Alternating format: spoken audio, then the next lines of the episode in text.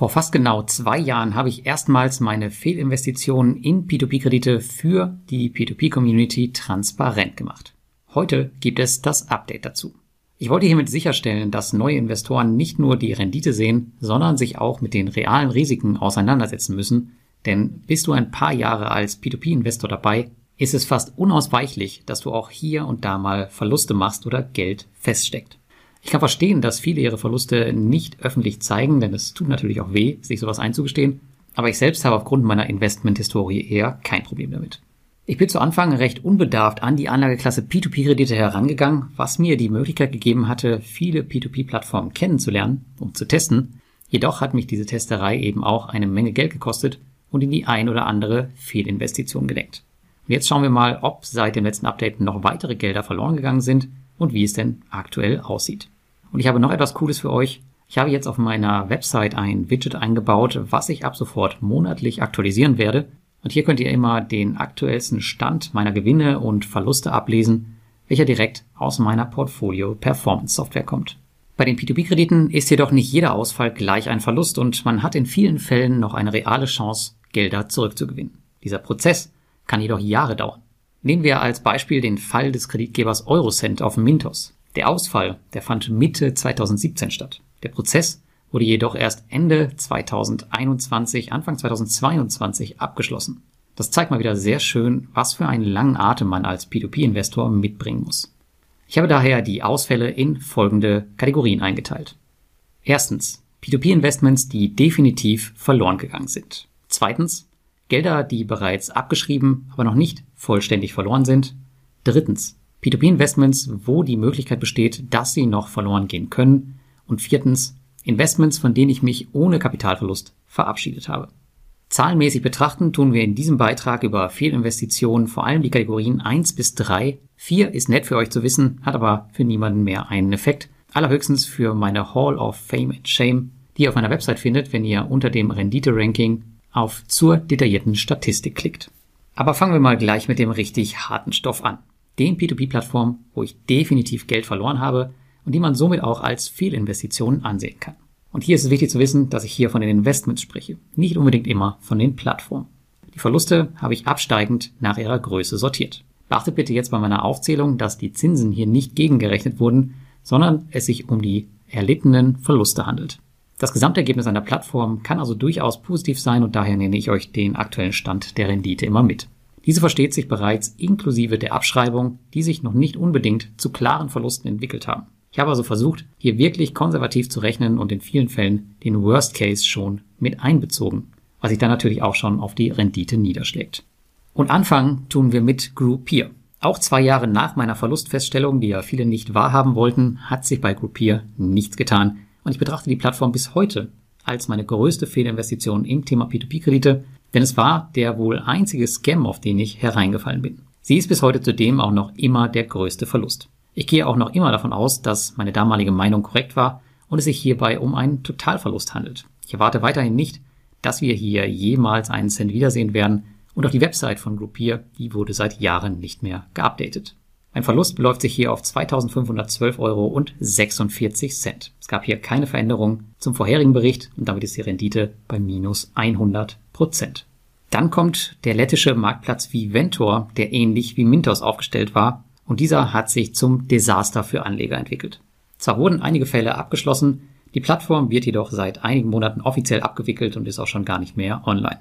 Ich glaube aber nicht, dass Anleger hier noch Gelder wiedersehen werden, Daher habe ich die Reste von Viventor für mich als Totalverlust ausgebucht, der auch nicht mehr wiederkommen wird. Mein Verlust beläuft sich hier auf 1217,26 Euro. Das ist ein Plus von 673,98 Euro gegenüber dem letzten Bericht und meine Abschlussrendite sind hier minus 23,88 Prozent. Dann kommt DoFinance. Diese Plattform hat in diesem Jahr endgültig dicht gemacht und die Reste des Portfolios verkauft. Mein Verlust hält sich aber in Grenzen, da ich vorweg schon einiges erfolgreich abziehen konnte, bevor es ganz schlimm wurde.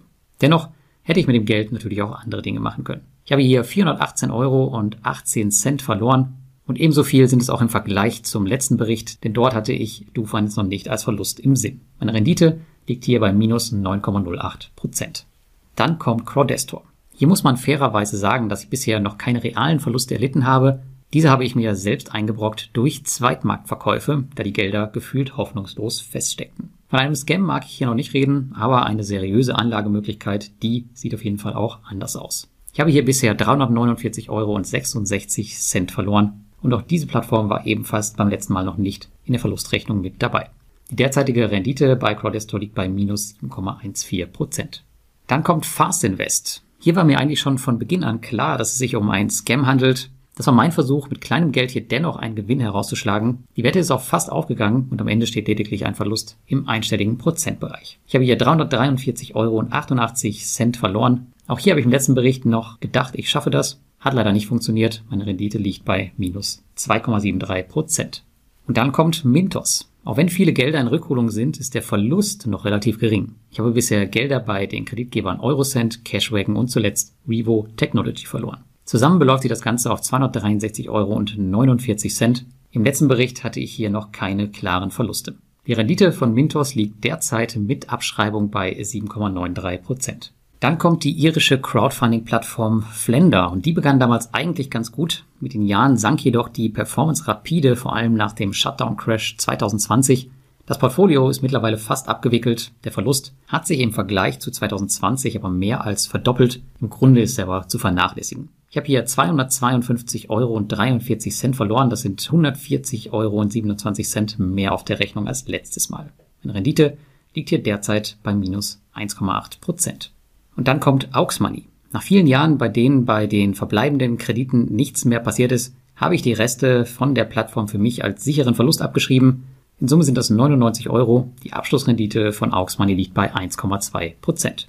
Die nächste Plattform ist Bonster und das war eine interessante Alternative zum Riesen Mintos, konnte jedoch nie die PS auf die Straße bringen und es haperte gewaltig an der Kommunikation, beziehungsweise tut es noch. Aus diesem Grund habe ich sie rausgeworfen, Klare Verluste gab es bisher kaum, denn ich habe bisher nur 50 Euro verloren. Das wird aber schätzungsweise noch mehr werden. Meine derzeitige Rendite liegt bei 7,04 Prozent.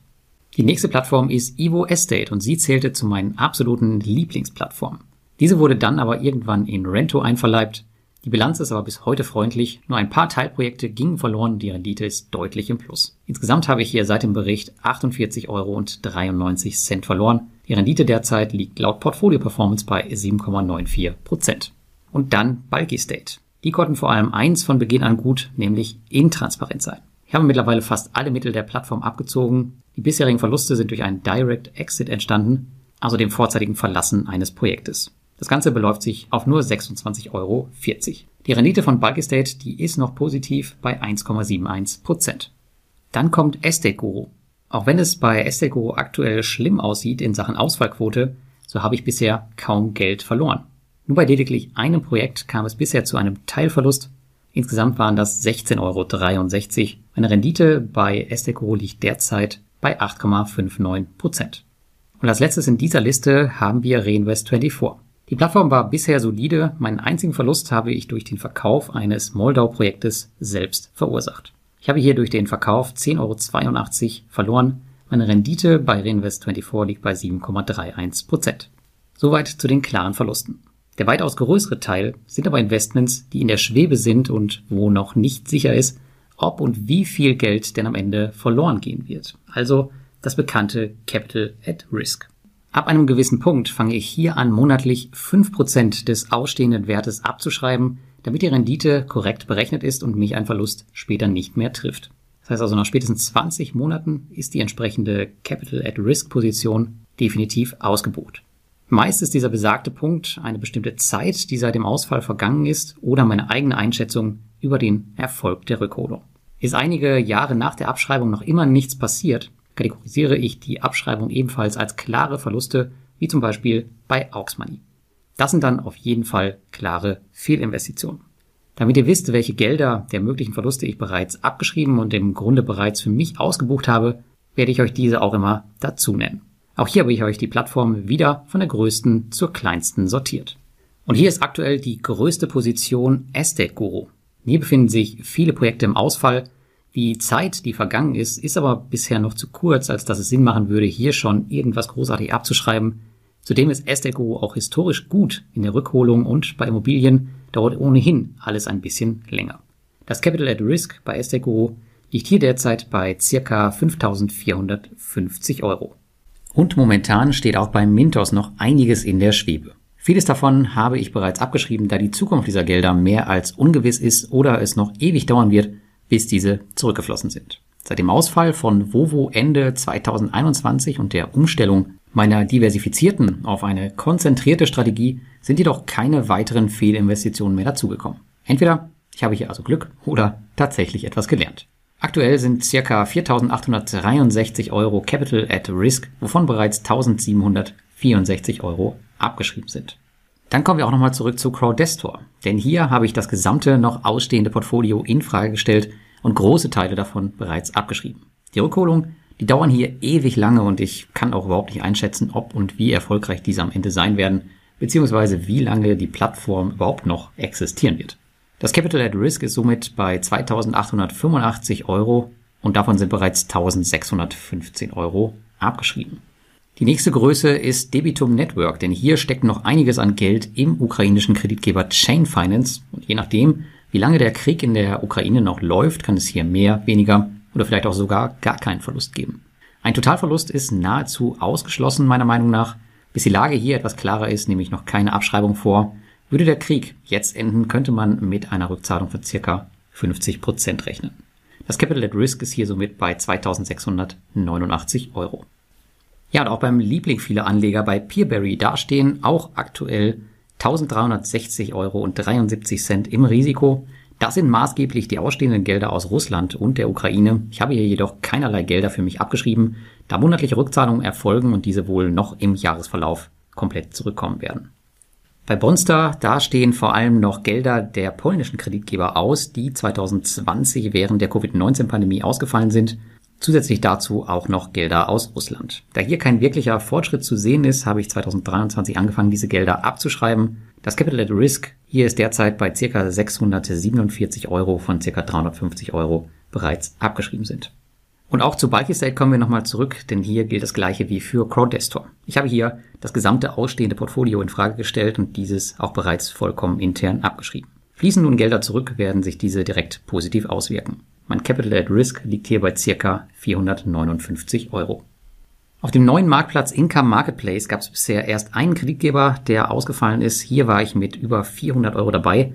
Jedoch ist man aktiv an der Lösungssuche dran und es fließen auch regelmäßig Gelder zurück, wenn auch nicht viel. Ich habe mich hier entschieden, bisher noch keine Abschreibung vorzunehmen, da ich die Chancen für eine erfolgreiche Rückholung als hoch ansehe, da auch gefühlt das halbe Team von Income selbst in dem Kreditgeber steckt. Auch Twino ist wie Peerberry vom Russland-Ukraine-Krieg betroffen. Ich war jedoch hier nur zu einem kleinen Teil in russischen Krediten investiert und davon ist auch schon einiges zurückgekommen, bevor der Krieg losgegangen ist. Ich gehe nicht davon aus, dass ich hier einen Kapitalverlust erleiden werde und sehe daher ebenfalls von Abschreibung ab. Das Capital at Risk liegt hier bei ca. 188 Euro. Also bei allen Plattformen, da liegt auf jeden Fall noch eine Menge Holz, wo viel schief gehen kann, aber wo auch noch viele Sachen gut laufen können.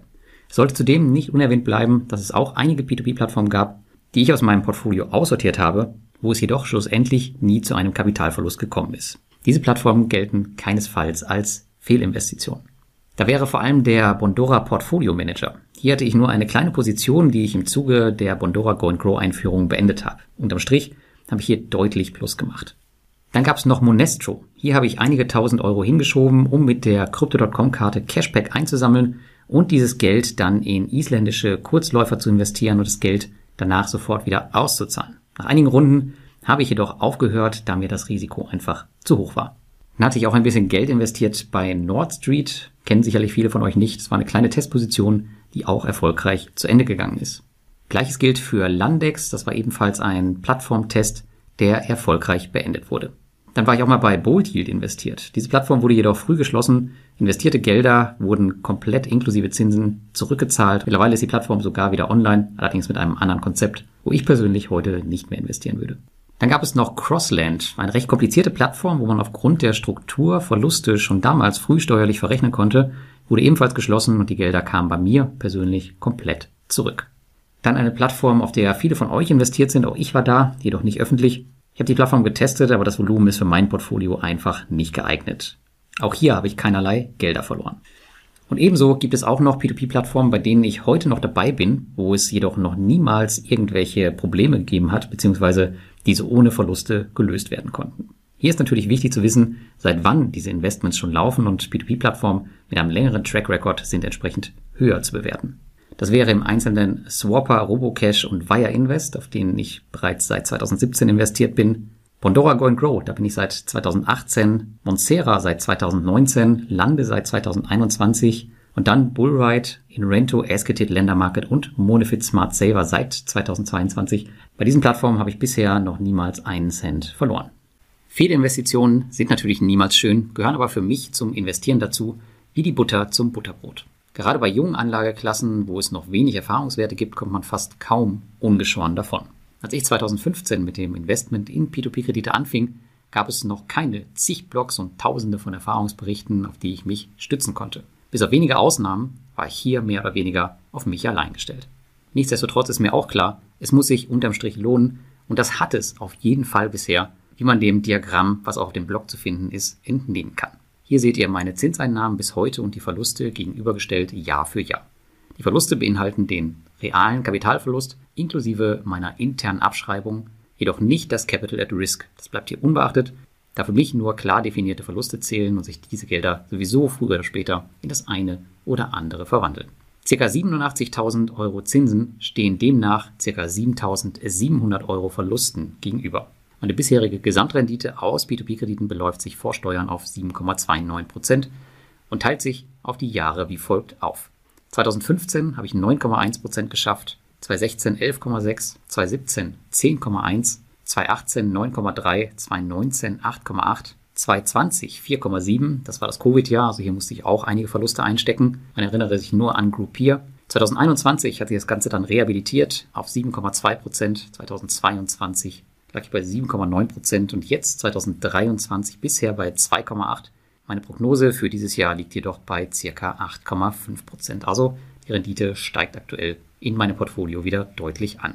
So schlimm sich also immer alles rund um die Fehlinvestitionen anhören mag, am Ende sieht es doch deutlich besser aus, als es scheint. Natürlich, realisieren sich alle ausstehenden Gelder im Risiko als Verluste, wäre das unschön, aber selbst das wäre kein Weltuntergang. Die Vergangenheit hat aber gezeigt, dass es in der Regel nicht so weit kommt und es am Ende oft nur kleine Verlustpositionen sind, die dann letztendlich tatsächlich abgeschrieben werden müssen. Natürlich gibt es immer wieder Fehlinvestitionen, mit denen man eben leben muss und die mal das ein oder andere Jahr versauen. 2020 war beispielsweise so ein Jahr für mich, wo es mit Groupier und Covid-19 gleich ganz dicke kam. Auf der anderen Seite kam man selbst dort noch unterm Strich mit einem Plus weg. Zwei Jahre also nach meiner letzten Verlustfeststellung ist das Fazit ähnlich. Auf P2P-Kredite als Instrument für den Cashflow möchte ich auf gar keinen Fall verzichten. Und wer der Meinung ist, dass sich das Rendite-Risiko-Verhältnis bei P2P-Krediten nicht lohnt, der ist entweder einfach nur nicht lang genug dabei oder ist in diverse Scams gelaufen. Jetzt würde ich aber gerne mal wissen, wie es bei dir aussieht. Weißt du exakt, wie es um dein P2P-Portfolio wirklich steht? Dann sei mutig und schreib mir einfach mal deine Verluste in die Kommentare unter dem Blogartikel oder dem YouTube-Video.